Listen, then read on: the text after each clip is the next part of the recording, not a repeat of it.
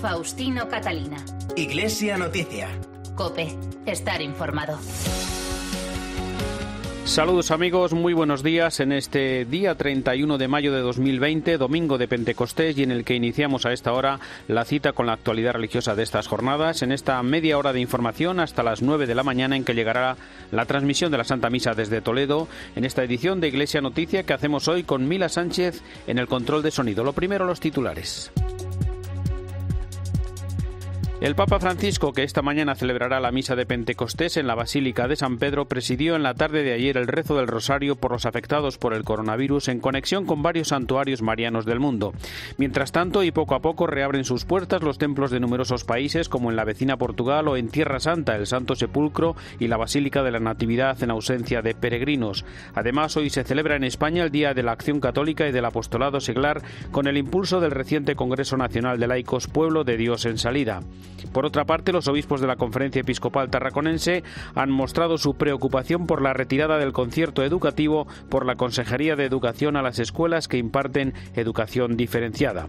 Y muchos recuerdan y viven de manera diferente estos días por la pandemia la tradicional romería de la Virgen del Rocío, cuya imagen titular continuará hasta el próximo año en Almonte. Faustino Catalina. Iglesia Noticia.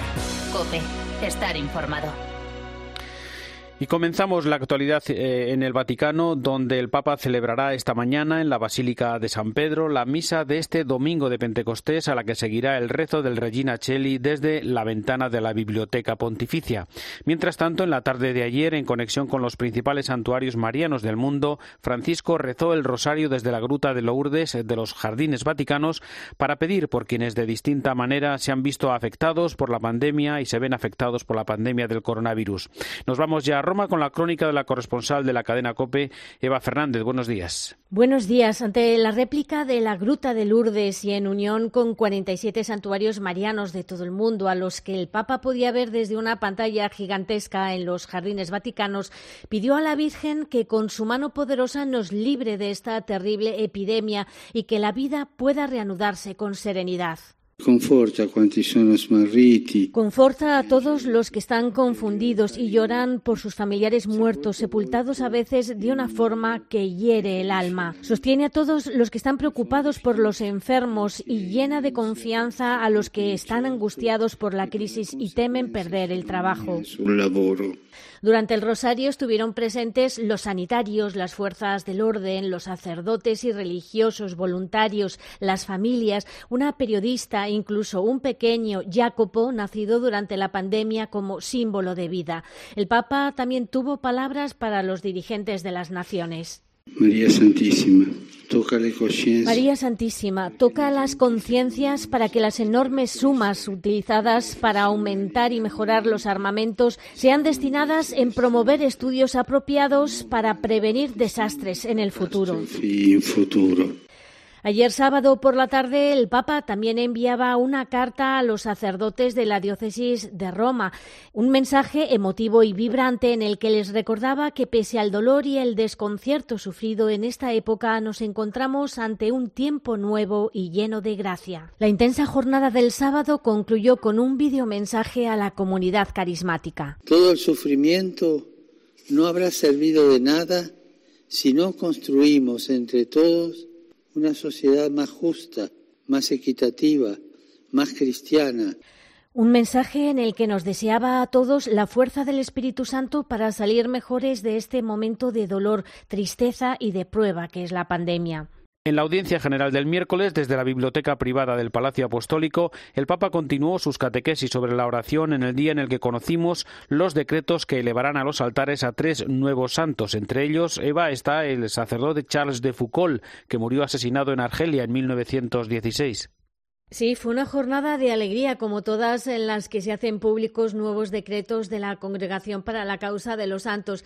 En esta ocasión, el Papa firmó los decretos que permitirán la canonización de tres beatos, la beatificación de dos venerables y el reconocimiento de siete mártires. De todos ellos, probablemente el más conocido es Charles de Foucault, quien será canonizado en la Plaza de San Pedro cuando el avance de la pandemia del coronavirus lo permita. El propio Papa Francisco se ha referido a él en distintos mensajes. El futuro santo es conocido como referente contemporáneo de la llamada espiritualidad del desierto. Fue militar en Argelia y explorador y geógrafo en Marruecos, monje trapense en Francia y finalmente sacerdote en el Sáhara argelino, donde transcurrieron los últimos 15 años de su vida. Entre los nuevos beatos se encuentra Pauline Marie Jaricot, la iniciadora de la obra de la propagación de la fe, una de las obras misionales. Gracias a ella se impulsó la jornada del Domun, con la que la Iglesia sostiene los territorios de misión que se extienden por todo el mundo. Además, el Papa dio el visto bueno al decreto que reconoce el martirio de Simón Cardón y cinco compañeros religiosos cistercienses asesinados en la localidad italiana de Casamari. Y también reconoció las virtudes heroicas del fundador de la Sociedad de las Misiones Africanas. Y recordamos también el contenido de la carta de Francisco al cardenal Koch, presidente del Pontificio Consejo para la Promoción de la Unidad de los Cristianos, con ocasión del vigésimo quinto aniversario de la encíclica Ut Unum Sint. Hace 25 años, San Juan Pablo II envió un claro mensaje de unidad a todos los cristianos con esta encíclica en la que invita a recorrer el camino de la acción ecuménica entre católicos, ortodoxos, protestantes, anglicanos y todas las demás confesiones cristianas. En la carta escrita con motivo de este aniversario, Francisco subraya que la unidad no es solo el resultado de nuestra acción y no surgirá como un milagro, puesto que es fruto del Espíritu Santo, quien es el que construye el camino. Papa recuerda que en la encíclica San Juan Pablo II confirmó de modo irreversible el compromiso ecuménico de la Iglesia Católica. El Espíritu Santo es precisamente el principio de la unidad de la Iglesia, por lo que la legítima diversidad no se opone de ningún modo a la unidad, sino que contribuye al cumplimiento de su misión. Un mensaje que es habitual en Francisco, porque en muchas ocasiones ha advertido sobre la tentación de que los cristianos de una denominación se sientan superiores a los cristianos de otra. En este aniversario, el Papa agradece al Señor el camino recorrido en busca de la comunión plena y anuncia que en el próximo otoño se publicará un vademecum ecuménico para obispos que les servirá de guía para el ejercicio de sus responsabilidades al servicio de la unidad. Gracias, Eva. Y recordamos que la crisis provocada por el coronavirus en el mundo llevó también en su día a la clausura del viaje previsto por el Papa para este fin de semana a Malta. Es el tema para el comentario desde Roma del colaborador de Iglesia Noticia, Antonio Pelayo. Buenos días. Buenos días. Hoy el Papa habría deseado celebrar la fiesta de Pentecostés en el archipiélago maltés, visitando las islas de Malta y Gozo. Hubiera debido ser su primer viaje de este año fuera de las fronteras italianas y así fue anunciado el pasado 10 de febrero por el portavoz vaticano. Un mes y medio más tarde, Mateo Bruni comunicaba que a causa de la situación mundial provocada por el coronavirus, la visita quedaba aplazada a la espera de tiempos mejores. San Juan Pablo II visitó Malta en dos ocasiones y Benedicto XVI una sola vez el 17 y 18 de abril del 2010. Su sucesor tenía intención de aprovechar su estancia en este privilegiado enclave mediterráneo para abordar, como ya hizo en Lampedusa, el drama de los emigrantes y hacer un llamamiento para que se acoja a quienes se ven obligados a abandonar sus países de origen arriesgando sus vidas. Precisamente, el lema del viaje era Nos trataron con una humanidad poco común, palabras de San Pablo referidas a los malteses cuando durante su viaje a Roma naufragó en la isla donde permaneció tres días acogido por sus habitantes. Esta visita era la única oficialmente anunciada para este año, pero se habían previsto otros desplazamientos. El mismo Papa había manifestado su intención de viajar a Sudán del Sur en compañía del primado anglicano Justin Welby e incluso a Irak, como se lo comunicó a su presidente Barhan Salik cuando lo recibió en el Vaticano a finales de enero. Ya dentro del continente europeo, los obispos húngaros anunciaron que Bergoglio tenía en su agenda asistir al Congreso Eucarístico Internacional previsto los días 10 y 12 de septiembre, pero el acontecimiento ha sido pospuesto al año próximo. Otros destinos, sin confirmar oficialmente, preveían la presencia del Papa en Chipre y Montenegro y fuera de Europa se había hablado de Indonesia y Papúa Nueva Guinea. Ahora bien, ninguno de estos viajes se celebrará este año, y esta no es la menor frustración de Francisco, que el año pasado visitó ocho países en cuatro de los cinco continentes. La pandemia le impedirá moverse de Italia y entrar en contacto con iglesias y poblaciones geográficamente lejanas de Roma, pero no de su corazón de pastor. Desde Roma les ha hablado Antonio Pelayo. Gracias, Antonio. Nos acercamos ahora a esta Tierra Santa, donde en los últimos días han abierto sus puertas algunos santos lugares, como el Santo Sepulcro de Jerusalén o la Basílica de la Natividad en Belén. Corresponsal Daniel Blumenthal. Una vez reabiertas al público la iglesia del Santo Sepulcro en Jerusalén y la Basílica de la Natividad en Belén, aunque limitado debido a las restricciones por COVID-19, y ya abiertas también la iglesia de la Anunciación de María en Nazaret, así como los demás sitios importantes para el cristianismo en torno al mar de la Galilea, lo único que falta para finalizar el más penoso de los tiempos es la afluencia de turistas y peregrinos que se vieron forzados a ausentarse las pasadas Pascuas. Y están de hacer el viaje a Tierra Santa para visitar los sitios venerados. También mezquitas y sinagogas fueron reabiertas para el regreso de los fieles y los rezos, aunque por ahora en grupos de hasta 50 personas. Israel y la autoridad palestina aún no abrieron sus fronteras al turismo exterior y las autoridades estudian el modo de hacerlo sin correr el peligro de importar mayores contagios.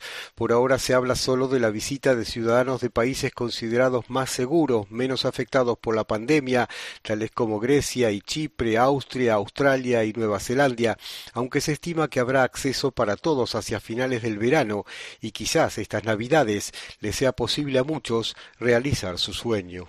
También en la vecina Portugal ayer abrió sus puertas el santuario mariano de Fátima junto al resto de templos del país, como nos cuenta la corresponsal de COPE Begoña Íñiguez. Buenos días. Muy buenos días, Faustino. Desde ayer 30 de mayo se han reanudado en Portugal todas las celebraciones religiosas presenciales interrumpidas el 13 de marzo cuando se declaró el estado de alarma en el país por la pandemia de COVID-19, cumpliendo las distancias y medidas de higiene y seguridad impuestas por la Dirección General de Salud Lusa. Las iglesias y parroquias han vuelto a contar con sus fieles en sus recintos que nunca podrán sobrepasar el 50% del aforo. El santuario mariano de Fátima comenzó a recibir ayer los primeros peregrinos en dos meses y medio, aunque las principales misas se celebrarán de lunes a viernes en la Basílica de la Santísima Trinidad en vez de la del Rosario, el fin de semana en el recinto del santuario y el tradicional Rosario en la Capilla de las Apariciones. Carlos Cabeciñas es el rector del santuario de Fátima. El santuario está preparado para recibiros siempre con respeto por la salud de cada uno de vosotros. Os pedimos a todos que cumpláis las orientaciones definidas y disponibles a la entrada de cada espacio, donde habrá personas disponibles para aclarar y orientar. A la entrada de cada recinto del Santuario María Loluso hay líquido desinfectante y una vez dentro los peregrinos están obligados a llevar mascarilla como ocurre en todos los espacios públicos cerrados y transportes públicos de Portugal. Sobre la propuesta del Plan de Recuperación Europea, la Comisión de las Conferencias Episcopales de la Comunidad Europea ha publicado una declaración en la que recuerda que esta es una especial ocasión para afirmar la solidaridad entre los países del viejo continente. Bruselas, José Luis Concejero. Estamos ante un momento fundamental para afirmar y expresar la solidaridad. Este es el mensaje de la Comisión de las Conferencias Episcopales Europeas que ha enviado para hacer frente a la crisis del coronavirus. Aseguran que este momento inédito que estamos viviendo es una buena oportunidad para que la Unión Europea dé un paso adelante y pilote la recuperación a través de la justicia ecológica, social y contributiva. En su declaración no se olvidan de los países más necesitados y en los que esta crisis puede llevar a parte de la población a una situación extrema y de exclusión social. Por eso recuerdan las palabras del Papa Francisco para que esto suponga una mayor prueba de solidaridad, incluso recurriendo a soluciones innovadoras. Hace unos días, el Papa Francisco, en una conversación con varios líderes europeos, pidió que esta crisis del coronavirus no deje a nadie atrás y que cuando se encuentre la vacuna definitiva pueda llegar a todos, también a los más desfavorecidos. Faustino Catalina. Iglesia Noticia. Cope. Estar informado. Con el lema hacia un renovado Pentecostés, la Iglesia española celebra hoy el Día de la Acción Católica y del Apostolado Seglar con un recuerdo especial al Congreso de Laicos Pueblo de Dios en Salida que tuvo lugar el pasado mes de febrero en Madrid. En su mensaje para esta jornada, los obispos de la Comisión para los Laicos, Familia y Vida señalan la necesidad de incorporar a las acciones y el trabajo pastoral dos ejes transversales que son la sinodalidad y el discernimiento. Recuerdan que todos nos necesitamos para ser la Iglesia en salida que anuncia el Evangelio y que la crisis del coronavirus nos ha hecho tomar conciencia de que todos nos necesitamos, que es esencial vivir en comunión y que nos sintamos llamados a la corresponsabilidad y la misión compartida. Y piden por eso crear una cultura del acompañamiento, fomentar la formación de los fieles laicos y hacerse presentes en la vida pública para compartir la esperanza y ofrecer a todos la fe. Y les contamos también que tras la última asamblea, los obispos de la Conferencia Episcopal Tarraconense han mostrado su preocupación por la retirada del concierto educativo por parte de la Consejería de Educación a las escuelas que imparten educación diferenciada y piden que se reconsidere esta decisión. Cope Barcelona, Yolanda Bernal. La decisión de no renovar el concierto a las escuelas que diferencian por sexo ha generado preocupación entre los obispos catalanes, una decisión que afecta a 11 escuelas. Le piden al Departamento de Educación que dé marcha atrás, teniendo en cuenta que estos centros también forman parte del Servicio de Educación de Cataluña. Los obispos apelan a la libertad de educación y al derecho de los padres a escoger el centro educativo para sus hijos.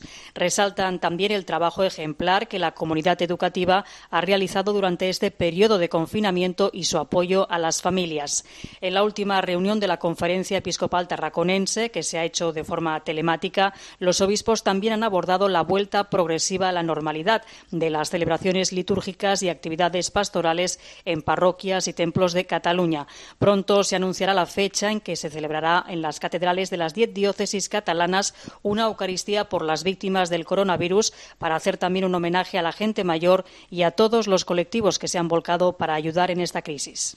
Las diócesis españolas han comenzado ya a anunciar las fechas en las que celebrarán funerales por las víctimas del coronavirus tras la sugerencia de la Comisión Ejecutiva de la Conferencia Episcopal de las fechas del 25 o el 26 de julio. Un poco antes, el 4 de julio, se celebrará ese funeral en Sevilla, Inmaculada Jiménez.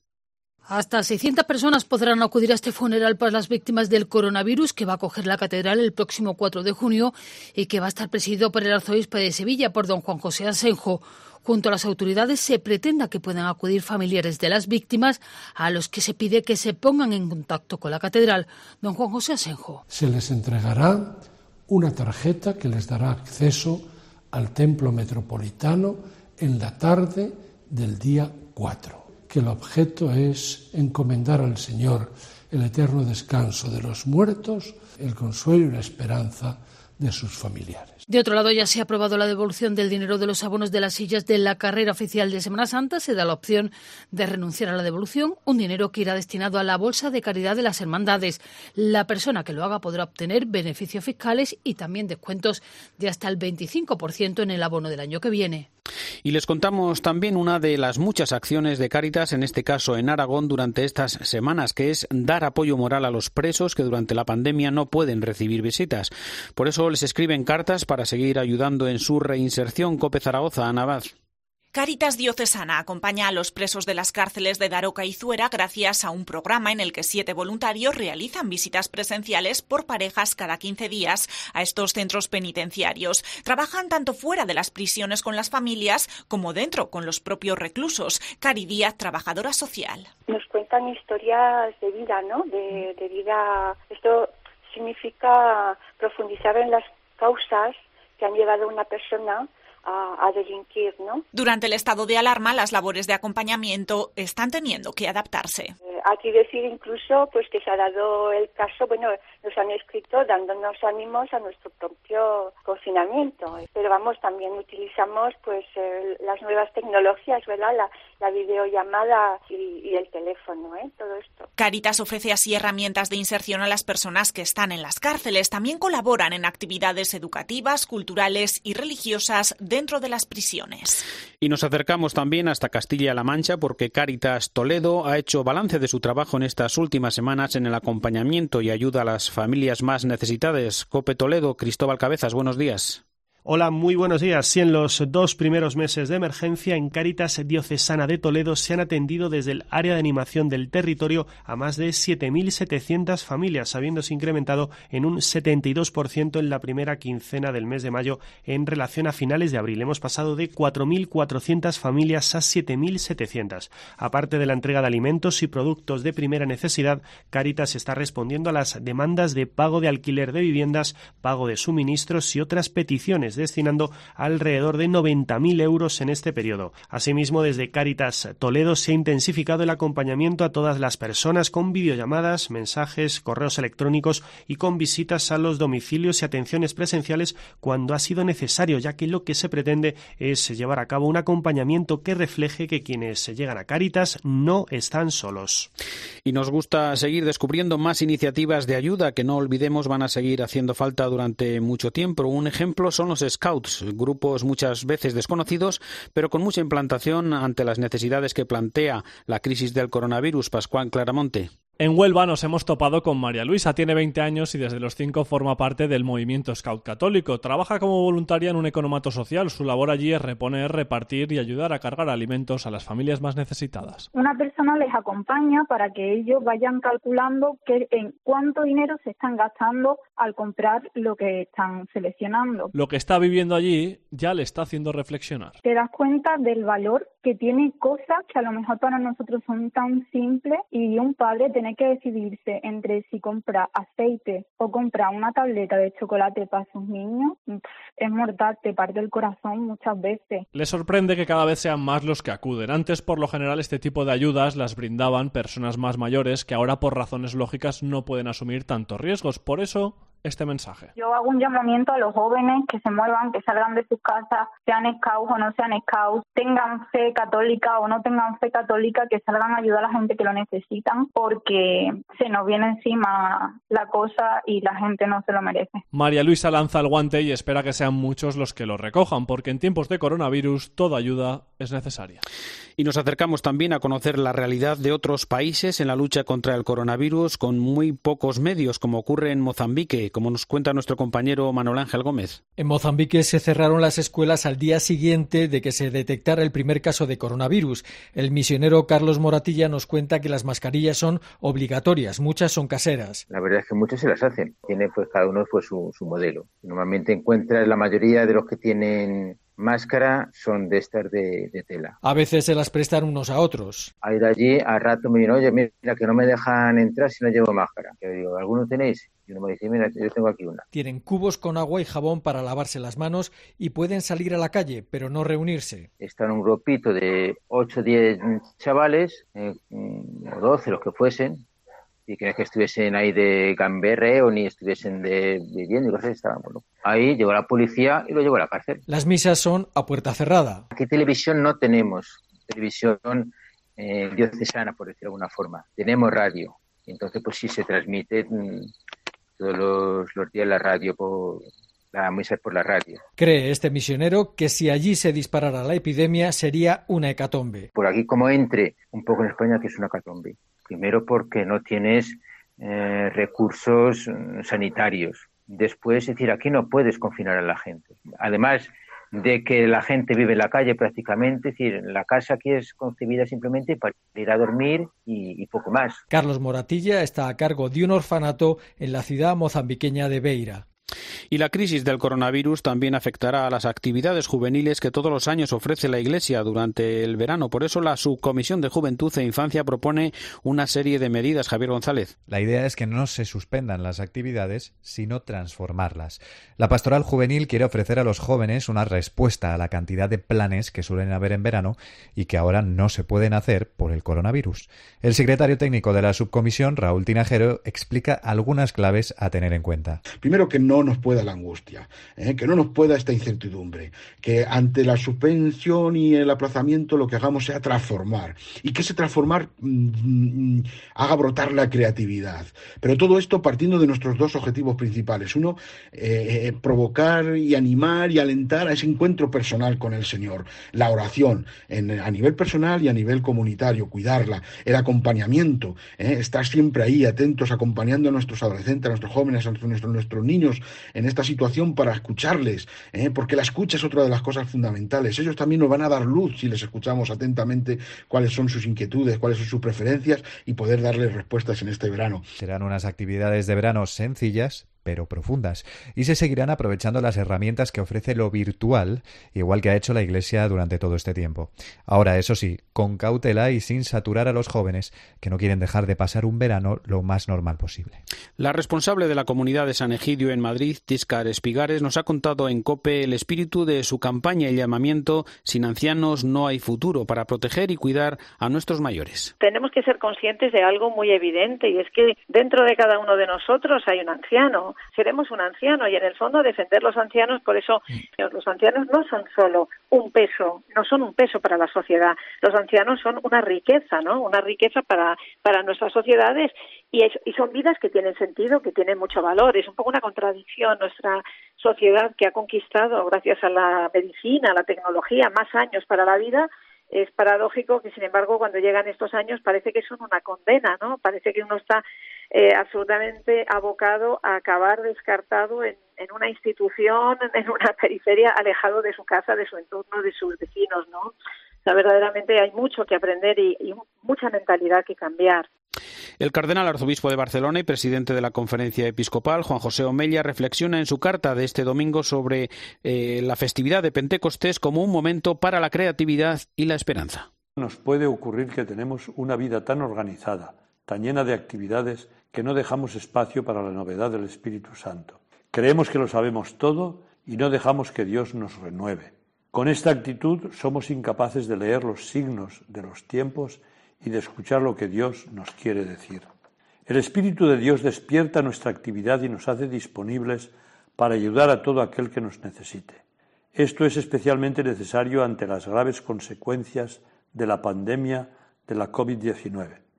Si acogemos al Espíritu del Señor, volveremos a nacer a una vida nueva y nos convertiremos en sembradores de esperanza e ilusión en las circunstancias más adversas. Si lo invocamos con fe, el mismo Espíritu vendrá a ayudarnos cuando nos vea en dificultades. Llegamos así al final del informativo Iglesia Noticia, el programa 1674 en este domingo de Pentecostés, 31 de mayo de 2020. Y llega ya la última hora de la actualidad, después la Santa Misa desde Toledo.